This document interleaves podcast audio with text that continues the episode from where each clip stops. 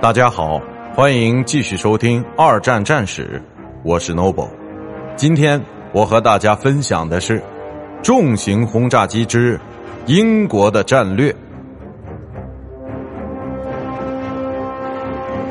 英国的皇家空军在开始这场战争时便早已确信，其轰炸机可以在白天与敌人展开激烈的战斗，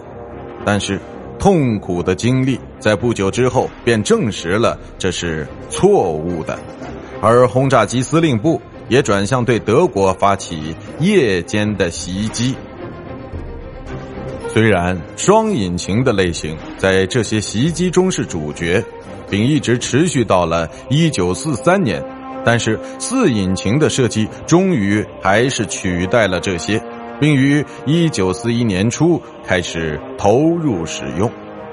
在夜晚黑幕的掩护之下，所有的战机防御武器都要比美国的类型差一些，但是却有着更大的炸弹运载量。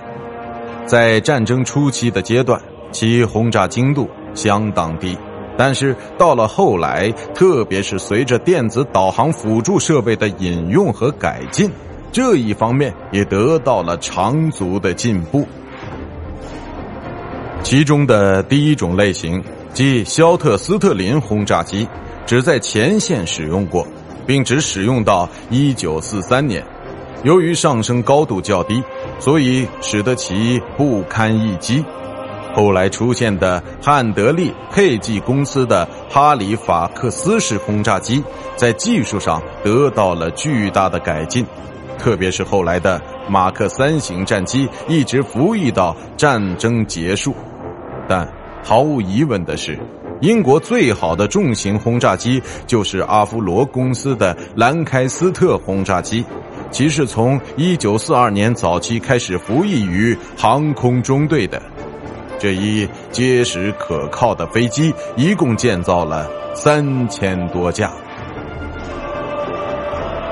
日本在参战之后需要更加远程的飞机，这要比在欧洲部署的战机要求更高一些。